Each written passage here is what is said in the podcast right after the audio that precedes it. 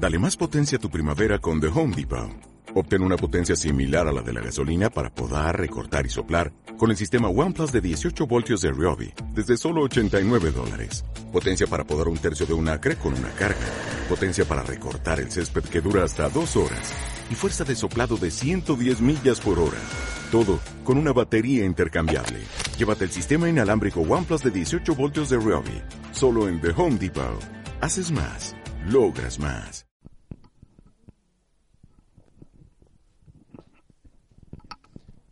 Bien, todos. ha pasado un poquito de hora. Sabemos que la puntualidad aquí en Almería, por lo general, y en España no es muy buena, ¿no? Pero poco a poco vamos aprendiendo. Y bueno, ya después de estos minutos de cortesía vamos a dar comienzo a la segunda charla con Víctor y, Chesca. Y hoy pensaba venir con una vara, porque el tema de hoy es un tema, eh, bueno, ya lo explicarán ellos un poquito más adelante y un poquito mejor que yo. Y lo primero que vamos a hacer, como cada reunión que tenemos en el nombre del Señor, es eh, bendecir por medio de la oración esta reunión, hermano. Señor y Padre, te damos muchísimas gracias por la oportunidad, Señor, de tener a tu siervo Víctor y Chesca, Señor, en esta noche, Señor. Te pedimos, Señor, que, lo unja con poder, Señor, para que seas tú el que hable, para que podamos ver, Señor, eh, tu palabra, Señor, en la práctica, Señor. Dale sabiduría, Señor, y también te pido que que nos dé un corazón, Señor, que, que reciba, Señor, toda la enseñanza que, que tú nos quieras dar en esta noche, Señor. Te pedimos, Señor, que, que libre nuestros corazones de perjuicios y de cosas que suponemos que nosotros no hemos hecho la idea de nuestra vida, Señor, por lo que tu palabra nos enseña, Señor. Te pedimos también que traiga con bien a aquellos hermanos y amigos que todavía hayan de venir, Señor. Tráelos tú con bien, Padre. En el nombre de Jesucristo. Amén. Y ya sin más dilación, vamos a dejar que hable la sabiduría.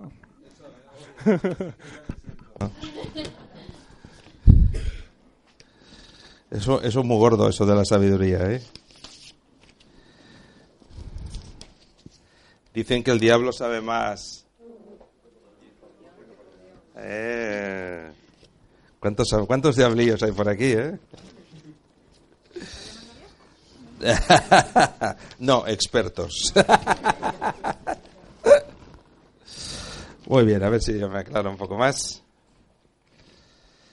Este es uno de los temas que uno quisiera a veces esconderse y dejar que hablara otro. No, es que se va a poner esto, hago así, chichín, se va. Es que mi mujer cuida de mi imagen, de lo poco que puede. A ver, es que soy tan bueno que llevo hasta asesor de imagen.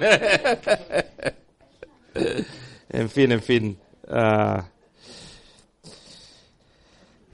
Vamos, no, vamos a hablar del tema de, disciplina y recompensas y recompensas, un poquito solo, un poquito, Ah, de recompensas y disciplina. ¿eh? Tenéis aquí unas hojas, lo bueno de estas hojas de esta vez, que hay muchas, ¿eh? Yo le estaba diciendo, eso es, un, es una pasta. No sé lo que vale aquí, pero en Barcelona valen 5 céntimos cada fotocopia. Ah, nada más. 5 por 7, 50 céntimos, vaya, precio de saldo. O sea que si alguien a la salida quiere dejar 50 céntimos por los, les ayudaremos a los hermanos porque nos están dando como mucho papel. Y por supuesto, nada en esta vida, y escuchadme todos, nada es gratis. Alguien lo tiene que pagar. ¿eh? Muy bien. Por otro lado, a ver, eh, cuando hablamos de esos temas, lo preparamos para los padres, pero aquí los jóvenes nos ganan por goleada. ¿Eh? Entonces, ah, yo no sé a quién me voy a dirigir. Eh, yo voy a hablar del tema, ¿vale? Vosotros lo pilláis, visión de futuro o no, o realidad del presente. Vais a casa y decís, mira lo que han dicho. Eh, eh, eso también. ¿Eh? bueno, al- algo habrá para todos, entonces yo lo único que os pido es que cada uno suba al tren en la estación en la que se encuentre. ¿eh? Entonces aquí también hay, hay jovencitos y a ver si lo difícil será llegar para todos, pero ese tema nos toca a todos ¿eh? y por lo menos en prevención sí que, que lo hay. ¿Qué viene a vuestra mente cuando oís la palabra disciplina? Venga. Castigo. Corrección. Palo. Hábito. ¿El? Hábito. ¿Qué más? Orden. ¿Qué viene a vuestra mente cuando oís la palabra recompensa? Habéis cambiado todo la cara, ¿eh? ¿Eh? Disciplina. Como hace Miguel Ángel. y, y. ¿eh? Muy bien, muy bien. Solo pensar por un momento, porque eso sería ya poner en evidencia, los que sois mayores, los que sois padres ahora, cómo, cómo era la disciplina, es decir, cómo se disciplinaba en casa. Pensarlo. Y los que sois jóvenes, ¿cómo se os disciplina? Si es que se os disciplina, o se os disciplinó. ¿Eh? Pensar un poquito, todo eso está ahí. Cada uno de nosotros lleva y llega a esos, a esos temas con lo que ha visto y aprendido en casa.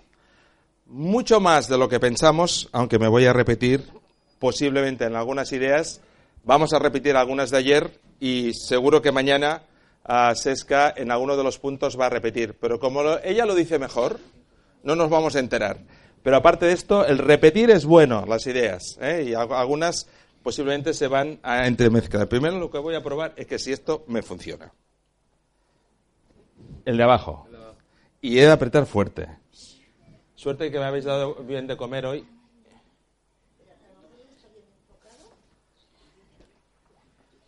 Tu padre. Ah, eso no se dice, ¿no?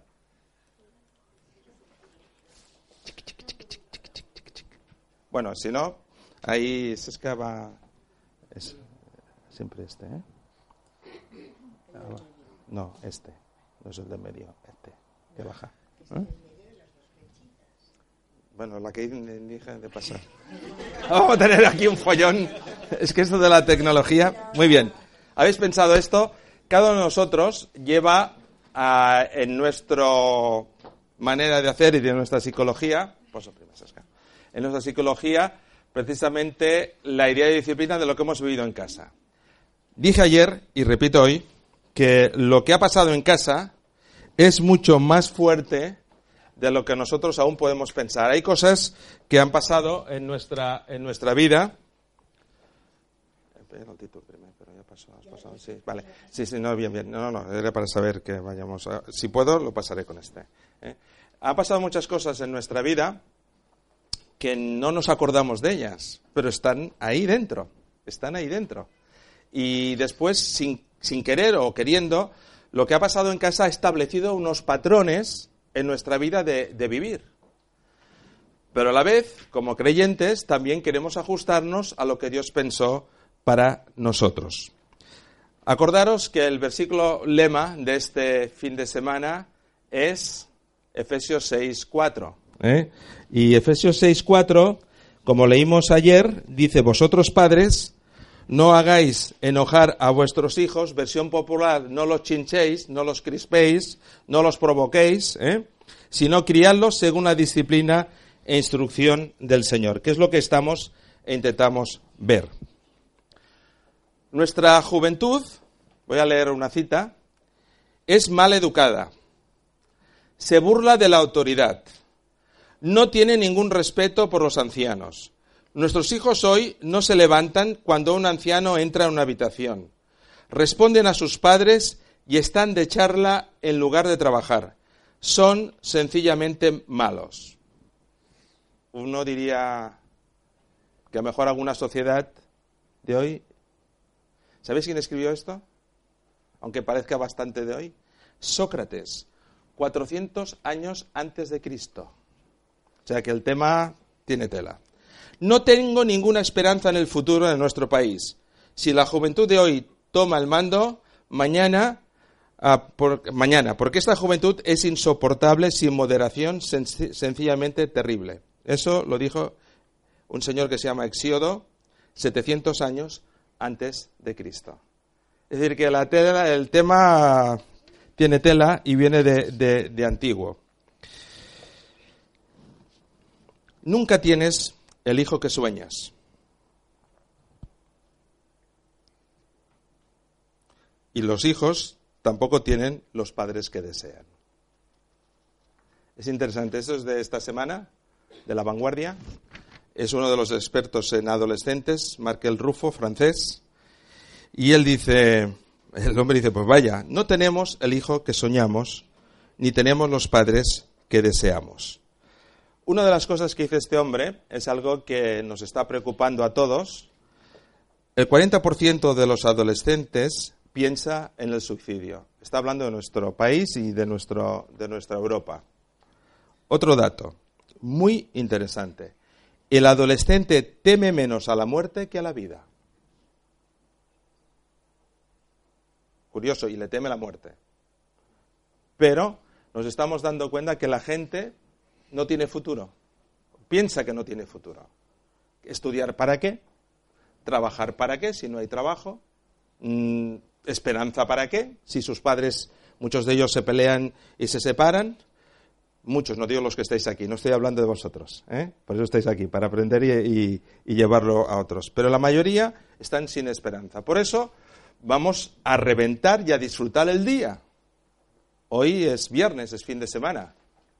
Ayer anoche cuando salimos ah, estábamos ah, cenando en vuestra casa y al salir pues se veían bastantes jóvenes que volvían y algunas chicas iban vestidas, iban de fiesta o venían de fiesta. No, yo creo que iban a la fiesta. Y se dice, ¡andia!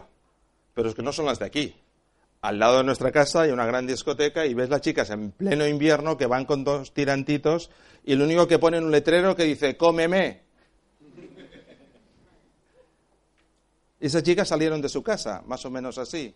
Tienen unos padres que posiblemente estén sufriendo y ellas van a buscar, como los chicos, y si tú lo oyes los chicos, yo voy al gimnasio, aunque parezca mentira, dos o tres veces por semana, y el lunes me dedico, voy lento en cambiarme la ropa. Y me dedico a escuchar, no a mirar, a escuchar. Los comentarios de los chicos de 20, 25 años cómo han pasado el fin de semana. Y si lo escucharas, muchas chicas se desenaman de, exacto, ¿eh? y, se desanimarían, esto, ¿eh? de desánimo, de, ver lo que realmente provocan unos y otros, ¿no? Estamos en un momento bien difícil.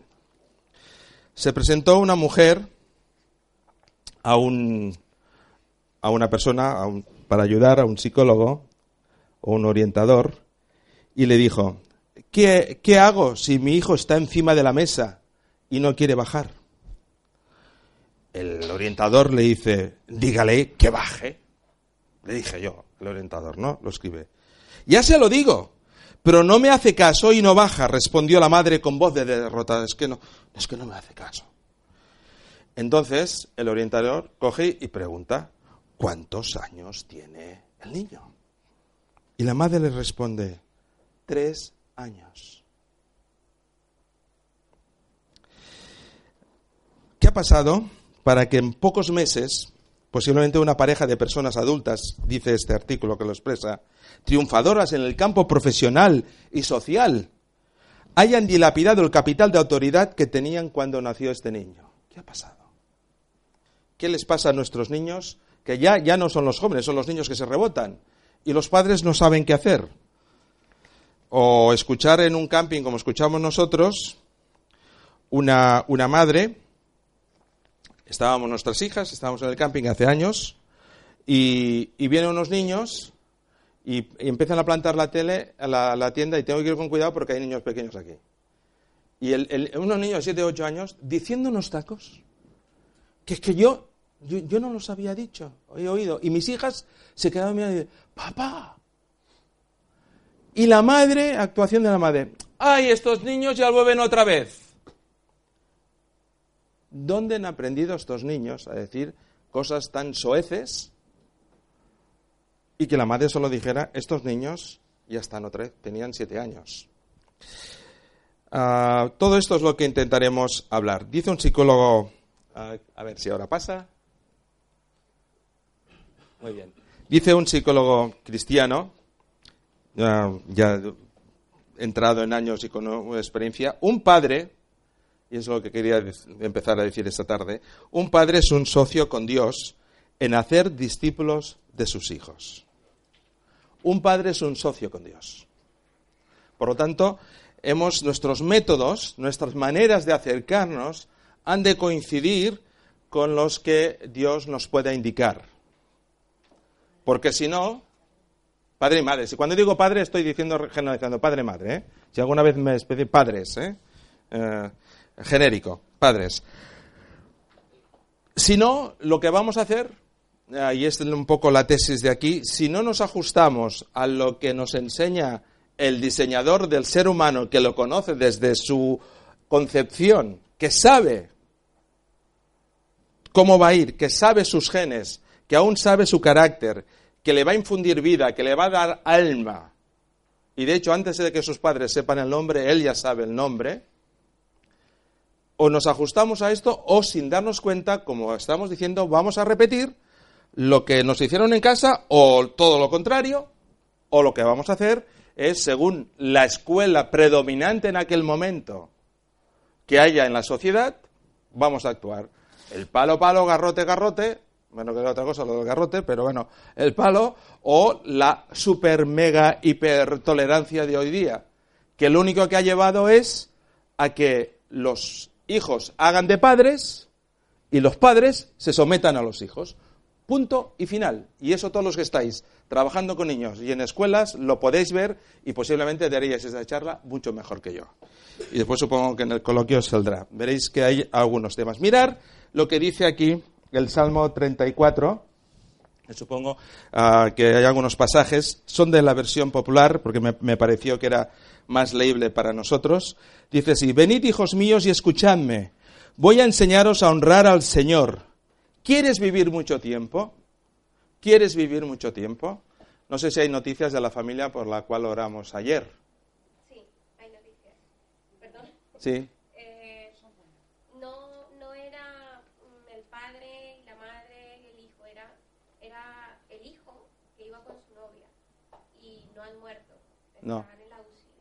O sea, no, murió, no ha muerto nadie. El Bueno, muerto es un padre muy, muy mayor de...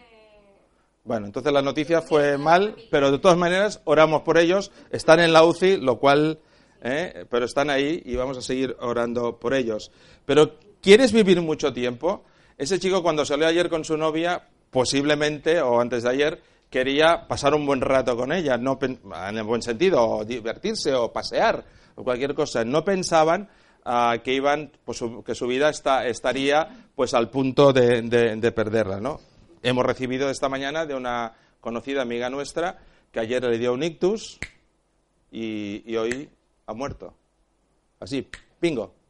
Una mujer llena de vida, hace dos semanas la salvábamos la mar de bien. ¿Quieres vivir mucho tiempo? ¿Quién no quiere vivir mucho tiempo? Dice, ¿quieres gozar de la vida? ¿Quién no quiere gozar de la vida? Ahora, ¿qué, criterios vamos a seguir para gozar de la vida? Lo que nos dice la sociedad que es gozar de la vida, a los jóvenes hoy les dice bailar, que no está mal bailar, pero bailar de una manera concreta, beber a tope, porque a ti no te va a pasar nada,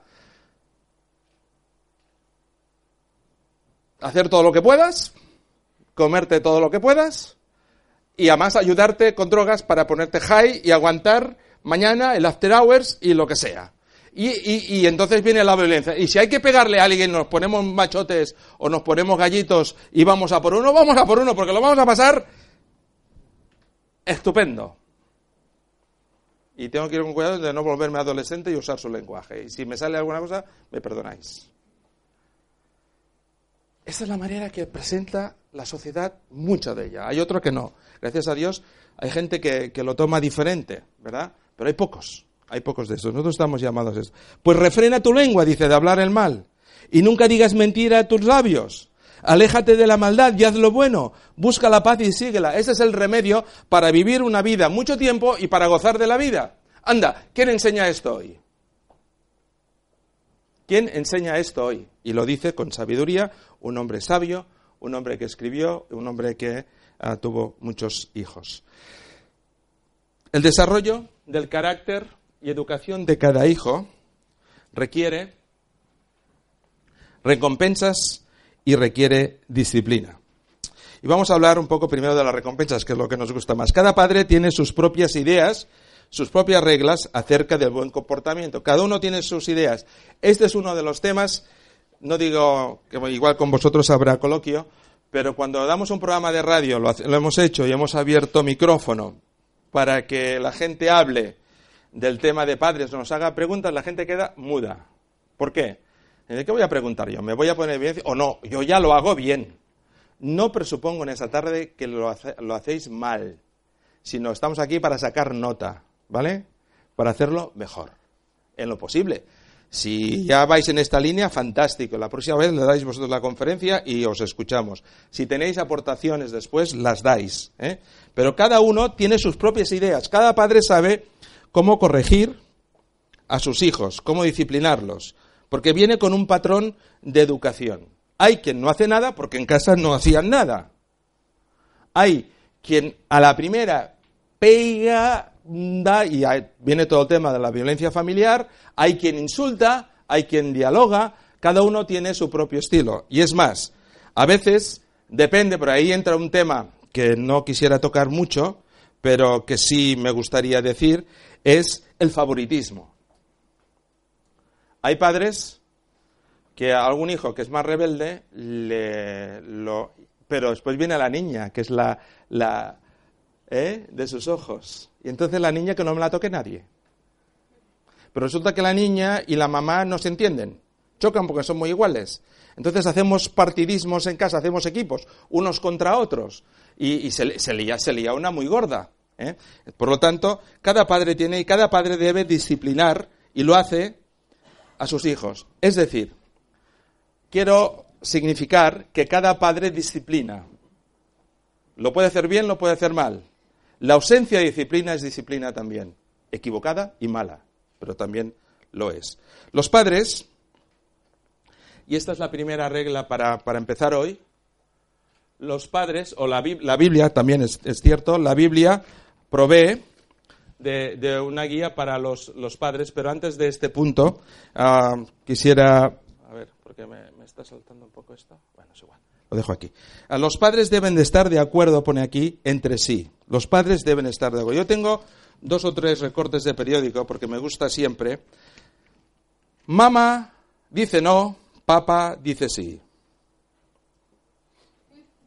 ¿Qué pasa con esto? Todo un recorte aquí los niños. Papá dice sí, mamá dice no. Bueno, pero hay otro mejor. Ellos siempre dicen sí, una táctica poco acertada, porque está leyendo el periódico y, ni sabe ni lo que el hijo le dice. Pero dice sí para sacárselo de encima, para que no moleste.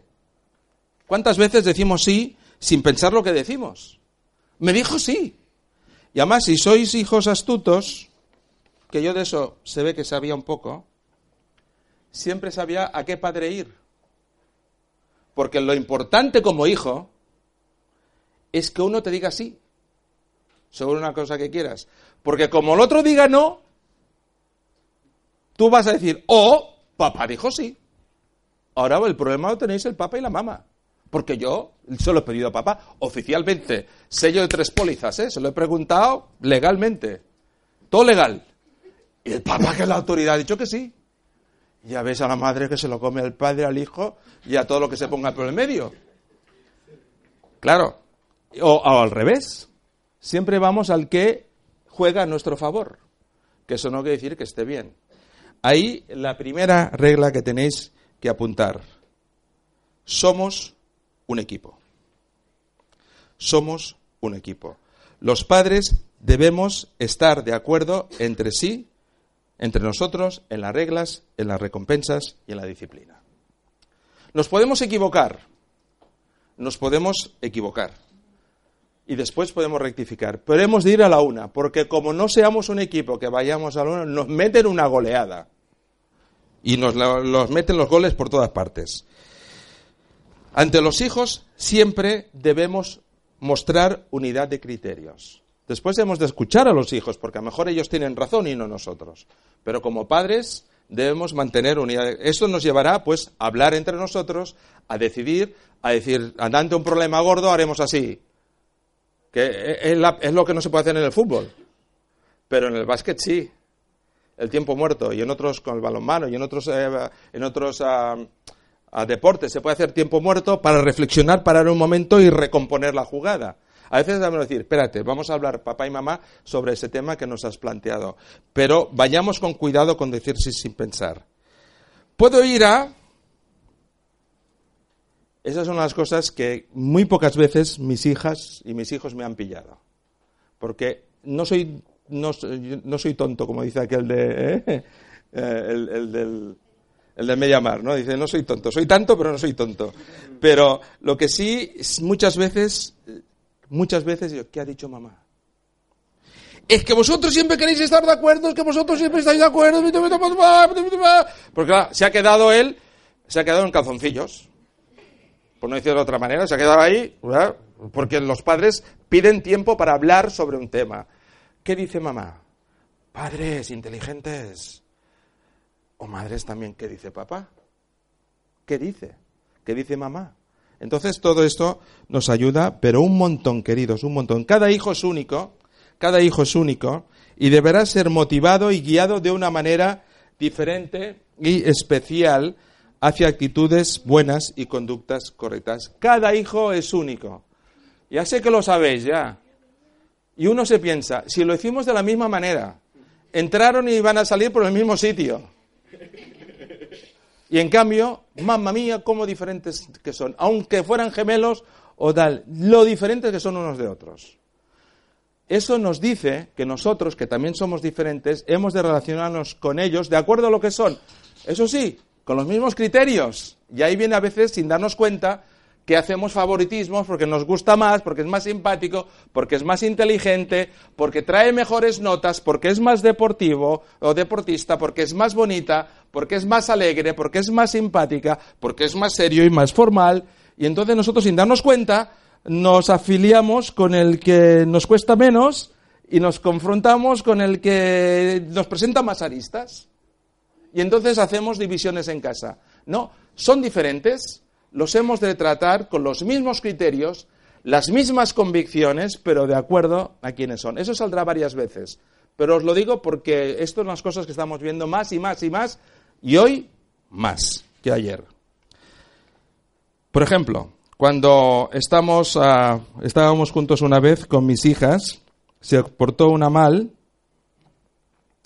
y venían las dos, la mayor y la, y la pequeña, la que había provocado es la pequeña, pero tuvo la habilidad de hacer ver que también estaba su hermana. Yo, como justiciero mayor del reino, pim pam a las dos. Después ya he aprendido el pim pam a rebajarlo un poco. Pero las castigué a los dos.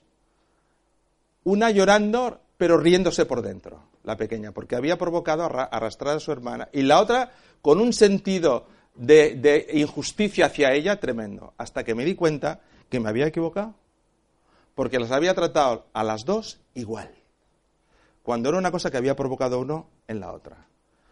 A ver, no tenemos tantos hijos. Creo que el que tenía más ayer eran cuatro. Ya los tiene creciditos o así. Ah, no, no tenemos tanta gente.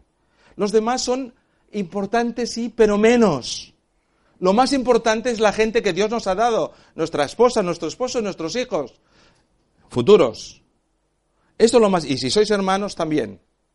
Es lo más importante que podemos tener en esta vida. Los demás, los amigos, son muy importantes, pero están en un segundo plano. Importante es la familia. La Biblia provee, pues, la guía para los padres que quieren educar a sus hijos. Fijaros este versículo que ya sabéis, que pone aquí, toda escritura está inspirada por Dios y es útil para enseñar. Útil. Para enseñar, para reprender, para corregir y para educar en una vida rectitud. Es decir, es útil. Y lo que cuando dice toda, yo he puesto una postilla, toda y en todo. En todo tema que toca la palabra de Dios, que es lo que Dios quiere para nosotros, es útil para nosotros, es inspirada por Él y es útil. Haremos bien, pues, de ponernos en contacto y, y saber leer la Biblia, como hablamos ayer. No sé si va a salir aquí. Leer la Biblia en clave familiar. Acordaros de este concepto, que lo vamos repitiendo. Creo que es una de las frases que Dios le ha dado más fuertes a este, asociación y ministerio de familia familia. Yo hasta este punto nunca había oído ese tema. Clave familiar. La palabra de Dios va a, todos, pero los hijos de Dios somos los que creemos, somos parte de la familia de Dios. Nuestro Padre, somos hijos, somos hermanos y es una familia. Por lo tanto, en este concepto, cuando nos dice todo esto, pues lo aplicamos directamente y en primer lugar a la Biblia. De eso ya hablamos ayer. ¿Cómo lo hacemos? ¿Cómo uh, trabajamos a este nivel? El objetivo de la formación es el desarrollo de la disciplina, de la autodisciplina del hijo, de su hijo o hija, de su carácter maduro y de su creciente relación con Dios. Es decir, ese es el objetivo. El objetivo de la disciplina, de la recompensa, no es solo pasarlo bien. Los hijos no solo son para lo que nos dan los beneficios, la alegría, todo eso está ahí.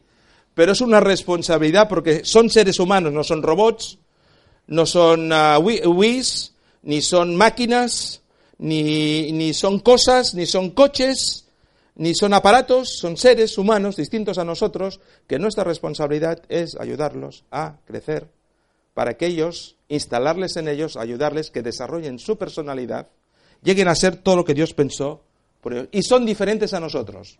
Y gracias a Dios que son diferentes. Pero Dios nos los da a nosotros. Ya, Dios tiene chiste, ¿eh? ¿Verdad, hijos? Que no, no a los padres que tenemos. Señor, vaya, vaya, chistoso que eres. Pues en ese chiste, con todo lo bueno o malo, porque yo desconozco la situación de vuestra casa, con todo lo bueno y con todo lo malo, son los mejores padres que Dios pensó para vosotros. Aquí no hay ningún hijo que sea un error. Los padres cometemos errores. Yo a veces oigo a padres que dicen, eh, este fue un desliz. Este fue un error. Este es un paquete. Paquete el error son los padres que lo han hecho, los hijos no. Y aquí todos somos hijos, ¿verdad? ¿Hay alguien que no es hijo aquí? ¿No sea hijo o hija? ¿Alguien llegó a esta tierra por propia voluntad? ¿Alguien escogió venir aquí? ¿No? Hoy. Pues eso es lo que dicen los adolescentes. Pues yo también lo digo. Me dicen, no, es que yo, es que yo, es que yo no, no he escogido venir aquí. Digo, yo tampoco, toma, mono. Pero porque te quiero tanto, te he escogido que tú vinieras. Te la reforzar eso. ¿Alguien ha escogido su nombre? ¿Alguien ha escogido el lugar de nacimiento? ¿La tierra? Hay un propósito que se nos escapa por encima de nosotros, pero hay un Dios que nos ama y conoce todo esto. Y, esto Él lo quiere dirigir en, como lo pensó. Lo que pasa es que nosotros buscamos, como hablamos ayer, los vericuetos. El papel decisivo de los padres en el desarrollo de los hijos. Hay un papel decisivo. quería leeros uh, un, pasaje del, de la Biblia que estábamos luchando con Sesca hoy, porque llevaba otra traducción y me costaba pillarlo, porque a veces las cosas. En, en uh, la carta de los Hebreos, en el capítulo 5, y. No, está mal. No, 14 era. Claro, el 14. Y en el versículo 14 dice así, está hablando de diferentes cosas, pero aquí hay un punto que no se nos escape. Dice, en cambio, el alimento sólido es para los adultos. Fijaros aquí, ¿quién es adulto? ¿Quién es adulto? He dicho adulto, no adulto, ¿eh? Adulto. Dice, ¿quién es adulto? Los que tienen la capacidad de distinguir entre lo bueno y lo malo pues han ejercitado su facultad de percepción espiritual. Es decir, han sabido discernir y saben, esos son los adultos, los que saben distinguir entre lo bueno y lo malo. La gente joven, muy joven, piensa que ya lo sabe todo. Y si le dices que es alguien inmaduro, te va, se, se te va a marchar. Pero saber distinguir entre lo que está bien y lo que está mal, esta es la escuela de la vida. La escuela de la vida se llama nuestra familia. Ahí se aprende lo básico de la vida, a distinguir entre lo bueno y lo malo. Pero eso debe empezar justamente por los padres. ¿Cómo nos ayuda eso? Dice, de la lengua de los sabios brota sabiduría. ¿Qué brota de nosotros? Una buena comunicación clara y buena. Una comunicación clara y buena lleva la actitud y conductas deseadas. Los padres hemos de decir las cosas claras. Cuando hablamos con nuestros adolescentes, eh, justamente hemos de mirar las palabras que decimos. Con los adolescentes se dialoga, no se les sermonea. Y dialogar quiere decir, como nos enseñó Aries Esca, escuchar, comprender y hablar. Y lo último es hablar y escuchar. Porque nosotros los padres muchas veces actuamos, disciplinamos sin antes escuchar qué ha pasado y los porqués. Es básico en nosotros y en nuestras familias recuperar la comunicación. No existe comunicación en las familias. Aceptémoslo ya de una vez. No hay diálogo, no nos entendemos. Y los jóvenes dicen, mis padres no me entienden, lo cual quiere decir, mis padres no, no hacen lo que a mí me gustaría o me dan permiso para hacerlo. Pero los padres también dicen, es que estos jóvenes van a la suya, porque los padres lo que quieren es que sus hijos no les den problemas y no pagan el precio de escuchar a sus hijos. Hay que devolver el diálogo. Y por supuesto, yo soy un adolescente. ¿Cuántos hay aquí? ¿Que estudiáis con música? ¿Y los padres no pueden entender que estéis estudiando y que empiecen la música y vosotros metéis música? ¿Verdad? ¿Eh? Y los padres no pueden entender esto porque no saben que tenemos una, los adolescentes tenemos, tenemos una doble capacidad, somos estéreos. Podemos escuchar mucha, por eso yo puedo hablar y, y, y 20.000 personas pueden estar hablando, que yo sigo hablando. Y puedo estar escuchando otras cosas, no todo el mundo tiene esta capacidad, pero a veces les prejuzgamos en esto. Pero sí es cierto que hemos de comunicarnos, hemos de comunicar entre nosotros. No rechaces, y aquí viene, hay muchas cosas para los hijos, ¿eh? escuchar hoy también y ver.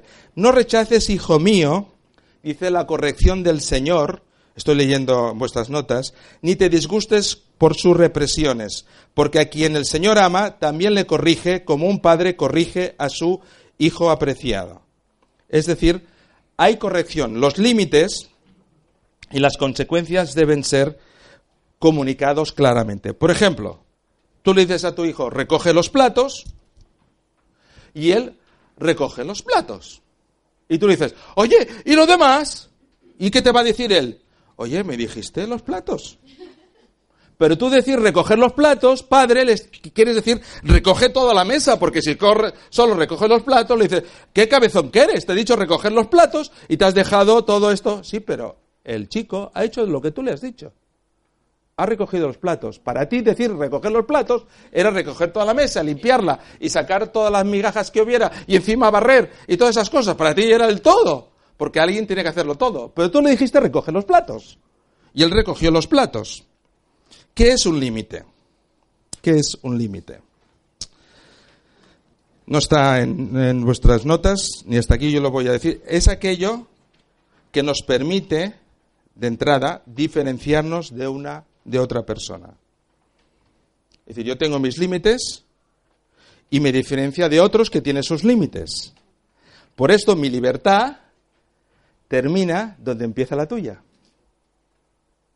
Y eso los padres a veces tampoco nos cuesta entenderlo. Que mi libertad termina donde empieza la tuya. Y cuando yo me entro en tu libertad, lo que estoy haciendo violentando tu persona o tu situación. ¿eh? También el límite es aquello que nos muestra dónde terminar y comienza nuestro ser. Más o menos es la misma idea. ¿eh? Los límites nos ayudan a mantener lo bueno por dentro y también a protegernos de lo malo por fuera. Los límites nos ayudan a saber uh, y protegernos lo, bueno por dentro y lo malo por fuera. Los hijos son educados en un mundo que parece hoy, en un mundo que parece que no tiene que no tiene límites.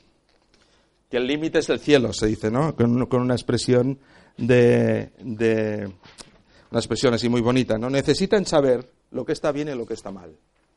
Y de dónde lo aprenden es de nosotros. La sociedad les va a enseñar solo lo que quiera que ellos entiendan.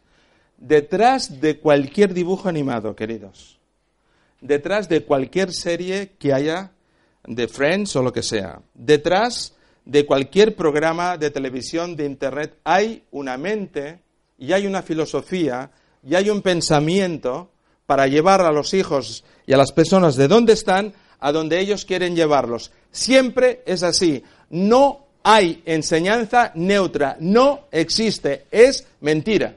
No la hay. Porque aunque la hubiera, El profesor tiene un pensamiento, tiene una manera de ser y sin querer, aunque no quisiera, por los poros le va a salir su percepción de la vida, su cosmovisión, su manera de ver la filosofía y la vida, sus experiencias. Y aquello mal de tontos consuelo de muchos, pues muchas veces mucha gente quiere arrastrar a sus pensamientos a lo que la gente cree. Escribe los límites para cada hija. Piénsalos, ¿cuáles son los límites en esta edad? Los límites es una cuestión de confianza y de diálogo. Los límites es una cuestión de confianza y de diálogo. Por eso, en la página siguiente dice, asegúrate de comunicar un mensaje completo y claro, no una parte de la conversación, sino algo concreto. Yo voy a hacer ahora algo, una especie de, de, rol, no lo hemos preparado de otra manera, pero que podría ser así, ¿no? Por ejemplo, eh, uno de los temas que, están aquí es que muchos hijos no saben lo que esperan sus padres de ellos, porque los padres no se lo dicen. Y aquí hay una conversación que más o menos son como ocho pasos, no digo que se tenga que hacer así, pero orienta el tema. Expresa lo que quieres decir de una manera directa y concreta. Espero de ti que hagas esto. Es decir, espero de ti que vuelvas antes de las doce de la noche. Y te dirá, papá, a las doce de la noche es cuando los jóvenes están cenando en casa para poder salir. Como, si salgo no hay nadie en la calle, ¿no? Bueno, ah, espero de ti que hagas esto. Y tú le dices lo que esperas de él. Claro, si lo comunicas una vez, es posible que no te hayan escuchado. Porque han escuchado otras cosas. Y entonces tú, eh, más cariñosa. A ver, cariño, lo que quiero decir es que, pam, pam, se lo repites otra vez. ¿Lo has entendido, amor? ¿Lo has entendido bonito? O sea, lo repites otra vez. ¿Lo has entendido? Y entonces le dices, sí lo he entendido. A ver, pues si lo has entendido, ¿te sabría mal decirlo en tus propias palabras? Sí, que de volver a las 12 de la noche, por decir algo. Está bien, pero lo estamos reenfatizando. No, no, estamos diciendo que... ¿Qué te que soy tonto? No, es que pasa que me gusta escucharlo de ti. Tienes una voz encantadora, me gusta saber de ti. Confirma exactamente, cariño, esto es lo que he querido decir. Eh, a las 12, a las 12 por decir algo. ¿eh? Mira, supongo que ya hemos hablado de ese tema antes, ¿no? Pero supongo que sabes que de no hacerlo habrán consecuencias. Mm, ¿Lo entiendes también? Habrán consecuencias. Le estás diciendo que obedecer no es una opción. Obedecer no es una opción. Se puede discutir, se puede dialogar, depende de la edad. Por supuesto, si tienes 20 años o 25, es otro tema, pero de eso hablaremos si queréis ya preguntaréis. Pero obedecer no es una opción. A veces castigamos sin saber ellos por qué, porque no les hemos dicho el por qué. Vuelve a casa. Y tú a las 12 o las 3 de la madrugada, la que hayas quedado las 2, estás ya desesperado, estás para llamar a la policía. Y dice, es que no hemos quedado ninguna hora, es que tú no me has dicho que viniera yo antes, porque tú no lo has sabido comunicar esto a tu gente. Y él no lo ha entendido. Eh, cuando hablamos esto es, como si hiciéramos un pacto de diálogo. Es decir, yo quiero el bien de mi hijo, pero no quiero que se presente a las 7 de la mañana borracho, como algunos a veces hemos, hemos tenido que ver, o que nos hayan llamado la policía. Estamos a veces en un grupo y nos llamó la policía, estamos celebrando una fiesta, así también a altas horas de la noche nosotros, y nos llamó la policía porque uno de los hijos, lo que estaba allá, estaba con un coma etílico tirado en el suelo. Y se lo había llevado. Suerte, suerte que se lo llevó la policía y lo pudieron recuperar y está bien, ¿no? A veces puede pasar, pero hay que saber ponerles límites y que entiendan y entendamos. Supongo que ya sabes que de no hacerlo tendrás consecuencias. Te recuerdo, por si se te olvida, las consecuencias, por si acaso. Mira, si llegas fuera de tiempo, tú tienes dos opciones. Se te puede perder el autobús, el taxi y tal. Me llamas. Pero si tú no das señales de vida y llegas mucho más tarde, uh, pues ya sabes lo que va a pasar. El próximo fin de semana no vamos a salir. ¿Lo entiendes eso, verdad? ¿Sí? ¿Lo, quieres, ¿Lo has entendido de verdad? Sí, sí que lo he entendido, papá, ya estoy harto. Pues muy bien, cariño, que lo pases fantástico. Recuérdalo, a las 12 en casa. Pero muchos padres no hablan así, tienen miedo a los hijos, les tienen miedo. Decirlo con cariño y decirlo bien. La repetición de lo obvio sin taladrar con gracia es una de las cosas que nos va a ayudar más. Por lo menos es lo que nosotros os decimos. Para ir madurando, los hijos deben saber los porqués y los cómo de las reglas. Hemos de decir las razones, hemos de dar las razones ¿Y eso qué pasa aquí? Vale. Hemos de dar las razones ah, de nuestros hijos. Les hemos de decir el, qué y el por qué. Porque muchas veces no les decimos las cosas. Y ellos no saben cómo han de, actuar. Por ejemplo, por ejemplo, y apuntarlo eso bien, muchos jóvenes hoy día van a casa de los padres. Pero resulta que los padres de los amigos no están en casa. No hay nadie. En nuestra casa había un criterio de que no va a ir ninguno de los nuestros a una casa donde no están los padres, en primer lugar. Segundo lugar, conectarse con nuestros padres. Ah, amigo, voy a casa de tal. Ah, muy bien. Y nos llama unos padres y dice, oye, me ha dicho mi hijo que va con tu hija y van a la casa de cuál. Y aquel día es que yo nos mosqueamos. Dice, estos nos están dando el esquinazo. Entonces, ¿y ay, con quién vas? Voy con este, voy con otro. Empezamos a llamar a todos los padres que conocíamos del grupo que iban a encontrarse. Resulta que habían hecho ahí un potaje entre ellos y no iban a casa, se iban a pasar bien, no, no, iban a montar nada, no, sabemos, pero iban a casa donde no había unos padres. Enseguida, todos los papás, pip, pip, pip, pip, pip, pip, no hay fiesta. O si esta casa, oye, pues ¿dónde estáis? O nosotros nos íbamos de fin de semana, los padres, pero nuestro hijo no había dicho nada que invitaría a todo el grupo a casa. Alarma roja. ¿Pero eso qué implica? Llamarse, pensar y no decir, ¿y eso es falta de confianza? No, es solo también prever y proteger. Por lo tanto, eso es uno de los temas. Ah, hemos de ser claros. Le decimos a nuestros hijos pequeños, ¿ves? Ya haces haz fotocopia de, algo y te lleva una fotocopia en color. dice, ¿pero qué te has gastado en color? Oh, tú no me has dicho nada. ¿No ves que las fotocopias son en negro? Sí, pero he visto aquí un dibujo en color y tú no me has dicho que no. Es a veces damos mensajes equivocados y no somos claros. Y cuando hemos de ser claros, hemos de ir ayudando, dando razones y maneras y procedimientos, porque es así como los formamos. El desarrollo, los, límites son importantes. ¿eh? Los niños necesitan, para resumir un poco este punto, necesitan saber hasta dónde pueden llegar, cuál es el límite, hasta dónde pueden llegar. Y siempre, porque es parte del crecimiento, ellos siempre van a desafiar el límite.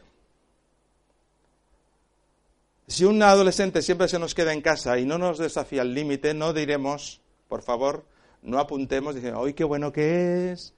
¡Qué bueno que es! Siempre está leyendo la Biblia, nunca sale de casa, de su habitación. Es bueno, es bueno, es bueno llevarlo al psicólogo. Porque cuando un adolescente está tres, tres semanas sin salir de casa, chatos, algo pasa. Lo de chatos ha quedado bien, ¿eh?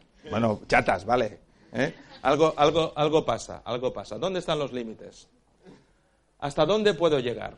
Conocerlos ayuda a respetar a otros. El conocer los, los límites ayuda a respetar. ¿Hasta dónde puedo llegar?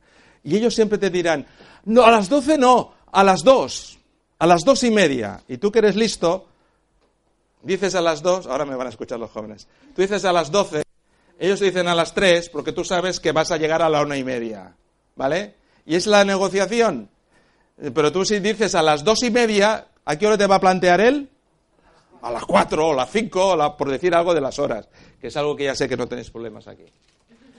Ayudarles a ejercer autocontrol sobre sí mismo. Cuando mi hijo sale de casa, yo no puedo controlarlo. No son robots, no les ponemos pilas de control, aunque se puede saber por los, por los ah, los teléfonos nos puede controlar la policía, pero no les vamos a poner un chip y vamos a controlarlos. Ahora que está lo del mobile en Barcelona, ¿no? que hay chips para todo y te los ponen por todas partes para controlar dónde está mi hijo. No los vamos a monitorizar de esta manera.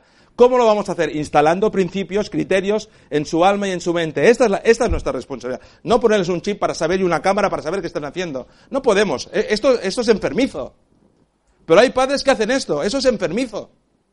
Eso es una inseguridad no hacia los hijos, sino una inseguridad de ellos como padres y como personas, que lo necesitan controlarlo todo, porque esto les da seguridad. Hay cosas que no podemos controlar. Ojalá el, padre de este chico que tuvo el accidente hubiera podido controlar esto. Le he dicho, no salgas, que te vas, te vas a, vas a chocar.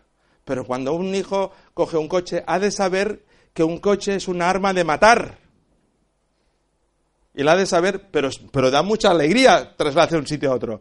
Pero también de tener una responsabilidad. Y los límites de velocidad están para algo. Y los controles de no beber están para algo. Y de no tomar drogas están para Y de no distraerse y no llamar, no es para fastidiar y poner multas a la gente. Y tú ves todo el mundo ya ah, conduciendo una mano y, y, y, y hablando esto. Señores, esto es un criminal. Para él y para los demás. Por eso tenemos que poner límites. Claro, te pillan eso, te ponen una multa de 500 euros y te han fastidiado el mes. Pero la vida se puede perder un minuto y vale más que 500 euros. Y que conste que no defiendo mucho a la, a la, a, a los que sean, ¿no? Porque a veces te pillan. Dale, dale, Sesca, que no, no me. Dale otro más. El papel decisivo de los padres. Dale, dale otro más, por favor. Estamos en el punto del desarrollo del carácter. Se refuerza cuando los padres usan una. No, tienes que darle más. Dale más. Está... Vamos al desarrollo. Una comunicación clara, mensaje completo y claro, hemos hablado, dale más. Explicar razones, dale más. Se ve que está repetida la... Dale otra, por favor. Vale. Vale. Eh, ve siguiendo el esquema. ¿eh?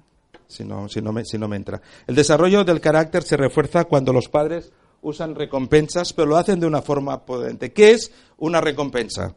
Una recompensa es una promesa de un premio futuro por un comportamiento correcto en el futuro. Es decir, si haces esto, tendrás este premio. La recompensa no se da antes. Si haces, si vas de acuerdo a lo que hemos hablado, tendrás una recompensa sobre lo que vamos a hablar. Recompensas son muy útiles en la vida porque enseñan al niño nuevos comportamientos y le ayudan siempre a enfocarse hacia adelante. Por ejemplo, para un niño pequeño, atarse los zapatos, ¿cuándo aprendisteis a atarse los zapatos? Es una historia. Ahora vamos como casines para no atarnos los zapatos, ¿no? Pero es una historia atarse los zapatos. Hacer caca en el orinal. ¿Os acordáis de esto? El que se acuerde que levante la mano. Pero, ¿verdad? Algunos se tuvieron que acordar porque le, zurraron. Pero tiene que, tiene que ser una fiesta. El día que sacan los, ahora hay pañales, pero antes se lavaban. ¿Eh? ¿eh? ¿eh? y antes se lavaban a mano, después vino la lavadora y ahora hay los pañales. Pero ese día es un día festivo y, lo que hay que celebrarlo. ¿eh? Hábitos de buena conducta. Todo esto es una recompensa. Puede ser, y por supuesto, no vas a aquel día ponerlo en la vanguardia o en el periódico o en el país. No, ¿verdad? Lo vas a celebrar de acuerdo a lo que pueda entender el niño, pero lo vas a aplaudir, lo vas a decir, fantástico, mira qué bien lo ha hecho. Y se lo vas a decir los abuelos. Los abuelos van a decir, ¡ay, qué bueno el niño! ¿eh? Y todo el mundo hacer una fiesta, el niño va a decir, ¡onda, qué interesante! Cagarse encima va mal si lo hago eh, el próximo día, perdón la expresión, que va a ir al lavabo, nadie lo va a aplaudir. Me, parece que me vuelvo los pañales, ¿no? No sé. Pero las recompensas. Quien dice esa, dice otros. Recompensar es premiar una buena acción de una manera positiva, de una manera divertida. No solo se premia con dinero, queridos, no solo se premia con juguetes. A veces unas gracias, un beso, un abrazo, un decir, no esperaba menos de ti. Eso es, es, una motivación, es una recompensa. ¿Cuánta gente hubiera querido que su padre le hubiera dicho, chaval, lo has hecho bien esto? Esa es una recompensa fantástica. ¿Cuántos hombres no han sabido, no hemos sabido transmitir eso a nuestros hijos, porque quizá eh, nuestro papá no, nos lo hizo, no nos lo dijo. Porque nuestros padres fueron, nuestros padres, los míos, fueron aquellos jóvenes de la posguerra, que les caía, mi padre le cayó una bomba y le cortó, le cortó la, mitad, en Barcelona le cortó la mitad de la casa. Él y su hermano se protegieron y, la parte de la casa quedó en pie. La otra mitad todos murieron porque cayó la casa. Es decir, Gente que, o mi padre no conoció a su padre. No lo conoció en toda su vida. Una vez solo, a los siete años, que lo invitó a una cerveza a los siete años en las Ramblas de Cataluña. Ese fue el, gran, el gran padre de mi padre. No conocía a Dios. Y eso marcó a este hombre. Claro que lo marcó. Pero, la recompensa, alguien que te diga, lo estás haciendo bien, tira para adelante, haz el máster, trabaja, no te importen los compañeros que tenga, tú adelante, dale, que ser el primero no es nada malo, todo lo contrario, lo haces para Dios y para tu gente y para ti, tira para adelante.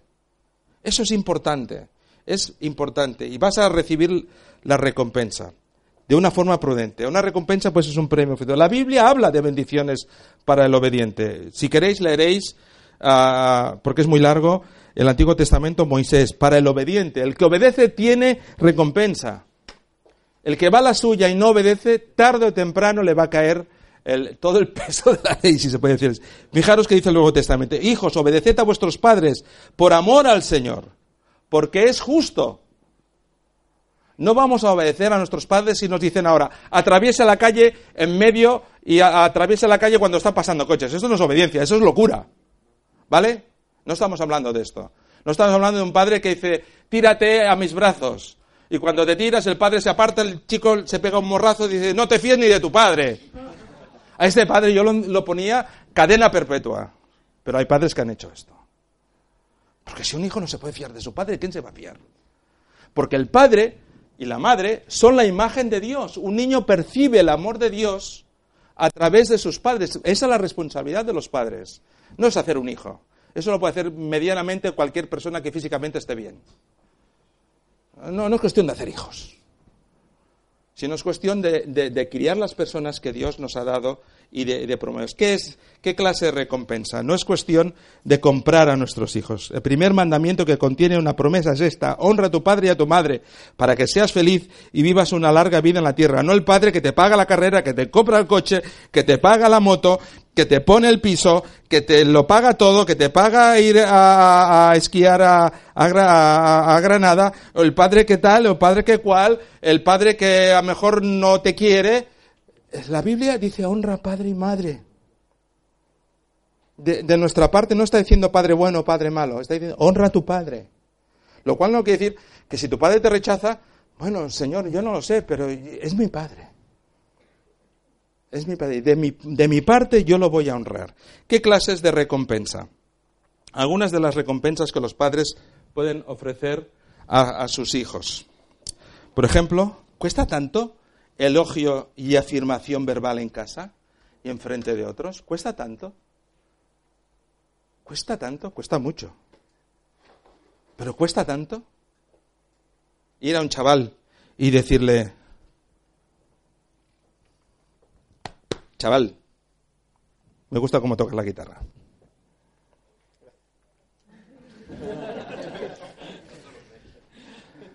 Juanma, ¿no? Él no es bueno en todo. Él lo sabe y yo lo sé. Pero si le digo que es un desastre en todo, ¿qué estoy haciendo? Lo estoy hundiendo.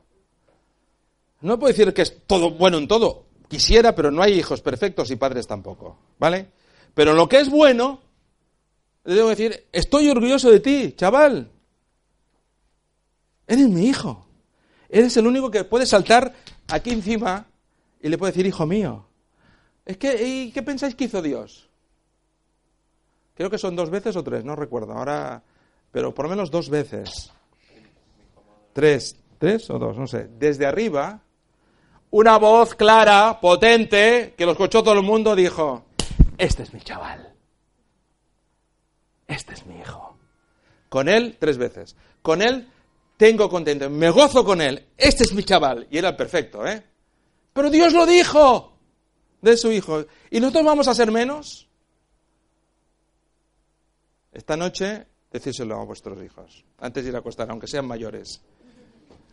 Lo tapáis, lo besáis. No. E, este es, e, e, esta es la clase. El aumento de privilegios dados. Por ejemplo, ropa, escoger por sí mismos. ¿Cuántos padres no, no, dejan escoger la ropa a sus hijos?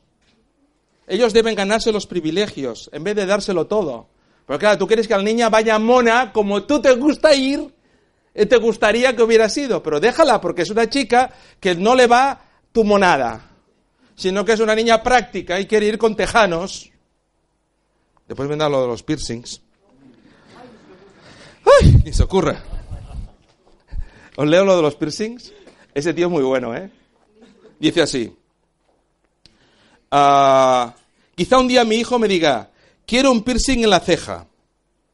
Y él, mismo se pregunta, ¿qué hago entonces? Le pregunta el periodista, ¿no? Y el hombre le dice, dígale, ah, muy bien, hijo mío, pero con una sola condición. El día que quieras ponerte un segundo piercing, pediremos una cita con el psicólogo, ¿de acuerdo?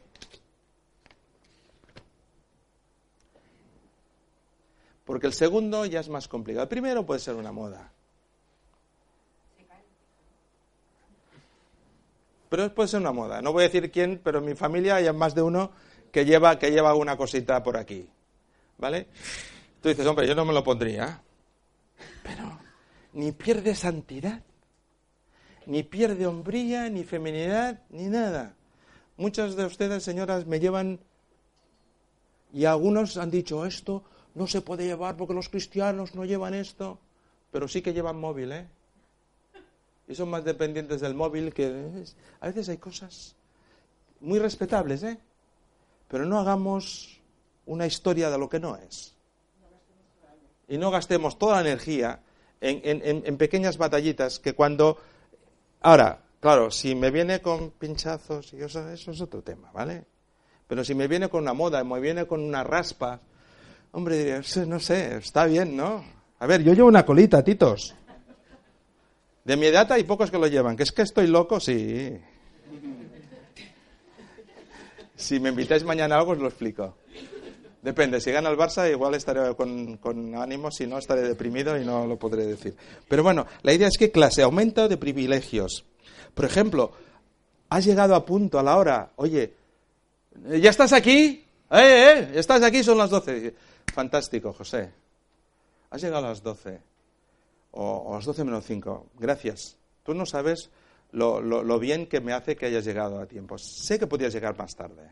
Te tengo confianza, pero gracias porque habíamos llegado a este acuerdo. Mira, ¿qué te parece si la próxima semana que, salgas lo extendemos un poco más esto? Y, por poner algo de la hora, por seguir el ejemplo de la hora, ¿no? Hay que recompensarlo, decir, ves, has hecho lo que tenías que hacer, eres un hijo obediente. Gracias, porque, porque esto me, me hace feliz, porque entiendo que me escuchas. Eso es lo que estamos hablando. Dinero. Por ejemplo, a lo mejor un niño que no lee mucho, ¿no? Pues si lees un buen libro, un buen libro, ¿eh? y tú dices al de la escuela, pues pondré un euro en tu hucha. No te lo daré, lo pondré en tu hucha. ¿Qué importa? ¿Alguna actividad que te guste? Pues mira, ahorra para ello.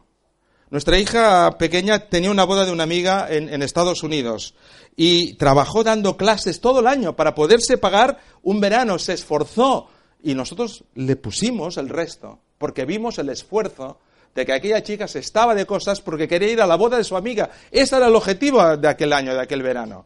Por lo tanto, ahí tú ayudas o llevarlo a un, sitio, a su, lugar favorito.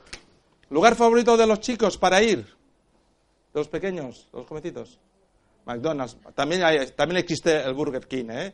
Y también otros, ¿no? McDonald's, ¿verdad?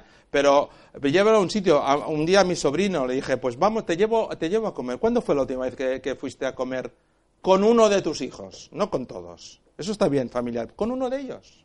Y te lo llevas y comes y hablas. Y te aseguro que hablas de muchos temas. Como mi hija pequeña me dijo, ah, me la llevé a comer, papá, ¿de qué quieres hablar? Y mira, quiero hablar de esto, de esto, de esto. Dice, papá, ves directamente al tema que quieres hablar, que es el tema de los chicos, ¿vale? fue rápida, fuera. Ves a hablar de esto, que el otro es, solo pantalla, que tú sabes hacer introducción, punto, segundo punto. No, ves al grano. Vale, me dio permiso. Es inteligente, como su madre. Por lo tanto, ah, fuimos directamente al grano. Ah, celebración especial, una nota de cariño. Escribir vosotros de pensar, como padres, ¿qué motiva a vuestro hijo? Escribirlo pensando, ¿qué es lo que les motiva? Hijos, ¿qué es lo que os motiva? Porque a lo mejor vuestros padres nos han enterado y se lo vamos a ayudar a decir. ¿eh? Hijos, ¿qué les motiva? O padres, ¿qué les motiva a vuestros hijos? Porque a lo mejor nuestra gran idea es llevarlos al McDonald's. Y a lo mejor lo que quiere ir, eh, eh, ir es a jugar con bicicleta. A lo mejor lo que quiere ir es que le acompañes, eso sí, con la, tarjeta de crédito tú, a las rebajas. ¿Qué joven de aquí, qué jovena le gusta al desigual, la tienda al desigual? Al desigual, levantar la mano, levantar la mano. Levantar la mano. Yo, pecadora, me confieso. ¿Cuántos chicos os gusta el desigual? Pero chicas sí. Tú entras el desigual y dices, desde luego, esto es desigual. No. Pero hay gente que le gusta el desigual. Porque es una tienda. No, no, ah, mira, aquí mismo la tienes. Bajas, entras por el. Además, tienes que pasar por el medio del desigual, ¿no? Y es, es original. Y el uno que lleve cosas desigual, pues ir con ellos y conocer la moda. Y tú dices, ¿estos trapos te pones y esto vale tanto? No. Decía, bueno, a Omar el Sarif a lo mejor lo haría más barato, pero el desigual no es barato, pero es interesante. Porque ahí está la moda, está los colores, sobre todo está la creatividad, la necesidad de ser uno. Todo esto, cuando acompañamos a nuestra gente, vamos descubriendo sus gustos como son. Hablamos. Después nos tomamos un café. Después hablamos del desigual, de la moda. Podemos hablar de muchas cosas. Pero si de entrada rechazamos ese tema, pensar qué es lo que les motiva. Y a vosotros jóvenes, ¿qué es lo que os motiva?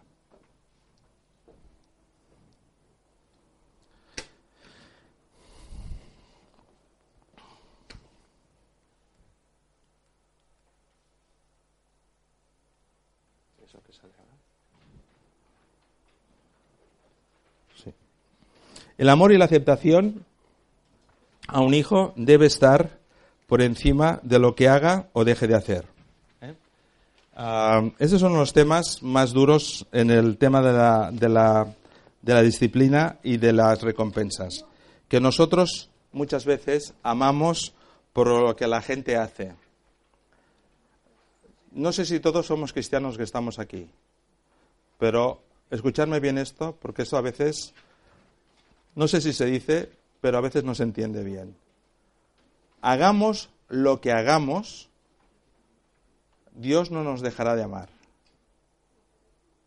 Dios no, no, nos ama por lo que hacemos, sino por lo que somos. Es cierto que si rechazamos su amor, no lo recibimos. Pero Dios no nos ama menos si lo rechazamos. Y no nos ama más si nosotros nos comportamos mejor. ¿Le agrada? Sí. ¿A qué padre no le agrada que su hijo haga lo que a él le gusta? Pero yo voy a dejar de amar a mi hijo porque no hace lo que yo quiero. Muchos padres hacen esto. Muchísimos, demasiados. Que aman por lo que hacen los hijos, no por lo que son. El amor nunca es una recompensa a tu manera de ser. Si haces bien, te amaré más.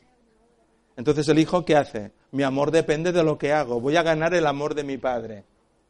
Esto es tremendo, esto es lo que nos enseña la sociedad, eso es lo que a veces sin darnos cuenta hacemos. Cumplir lo que prometes.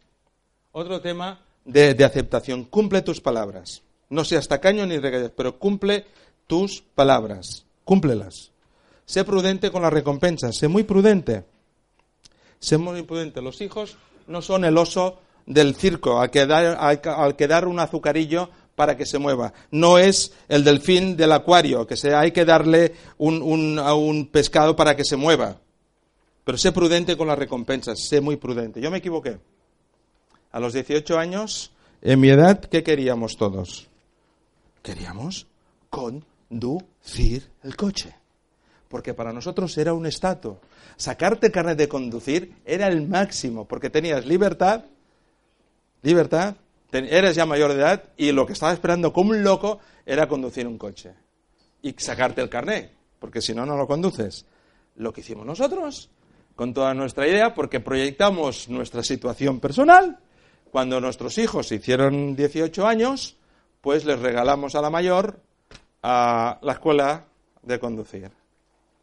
Aún es la hora que no tiene carnet. La mitad. Le pagamos la mitad, eso, la mitad. De momento la mitad, que era la teoría, pero como no pasó, por lo que fuera. Porque quizás su generación entendió que por lo que fuera.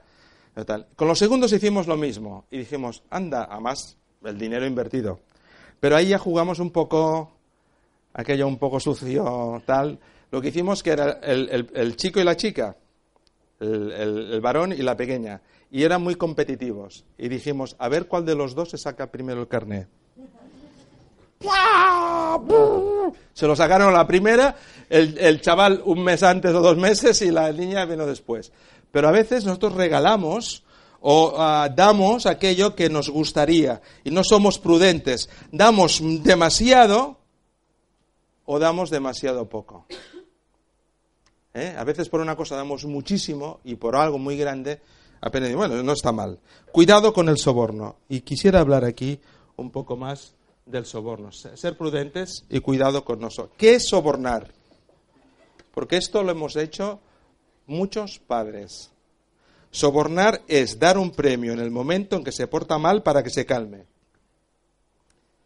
Y voy a poner un ejemplo muy simple, en la iglesia o en un grupo. Pórtate bien, te, doy un caramelo si te portas bien aquí, ¿eh? Eso es sobornar. Esto es sobornar. Porque le estás diciendo, cállate, pórtate bien y te doy un TVO.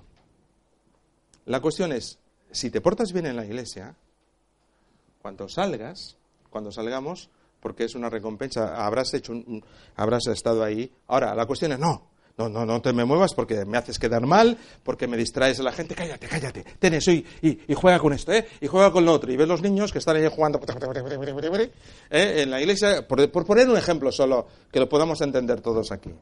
No se trata de sobornar. Cuidado con el soborno. Es dar un premio en el momento en que se porta mal para que deje de portarse mal. Eso es un soborno. Perdonar, ese es un país de soborno. ¿Eh? los Borne, alguien quitó y cambió la S y la puso delante. Soborne. Eso salió en dibujos en los periódicos, ¿no? Ese es un, porque se ha inculcado aquí desde pequeño. Hemos sobornado. Tu objetivo es que cada hijo desarrolle una motivación ah, interior. La disciplina. Errores ah, comunes que cometemos a ver si salen aquí. Errores, voy a ver los errores rápido y eh, descansamos cinco minutos y después entramos en la parte final. Errores que los padres cometen. Cuando digo descanso, porque como ayer decimos descanso y se marchó la mitad. Descanso no es. No, están los apuntes, no están los apuntes, ¿eh? No está, pero solo los comento. Ah, errores.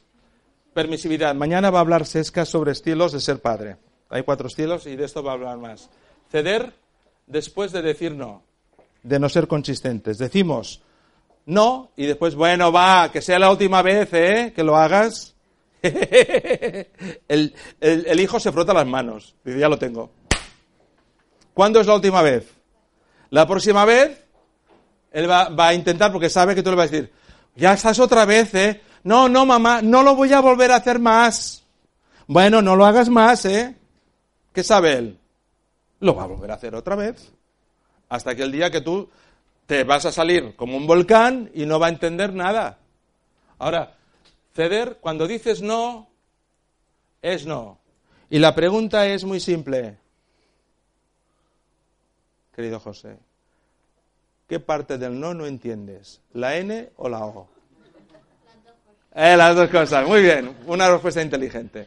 ¿Qué no entiendes? A lo mejor no lo entiende porque no lo hemos explicado. Pero después dices, ¿lo has entendido bien? Sí, ¿me lo puedes repetir para que él te lo repita sobre eso? Pues eso es lo que dice papá. N o no.